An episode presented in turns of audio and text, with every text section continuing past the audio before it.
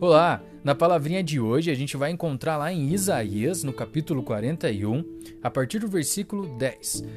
E olha só o que, ele vai dizer: Não fiquem com medo, pois estou com vocês. Não se apavorem, pois eu sou o seu Deus. Eu lhes dou forças e ajudo. Eu os protejo com a minha forte mão.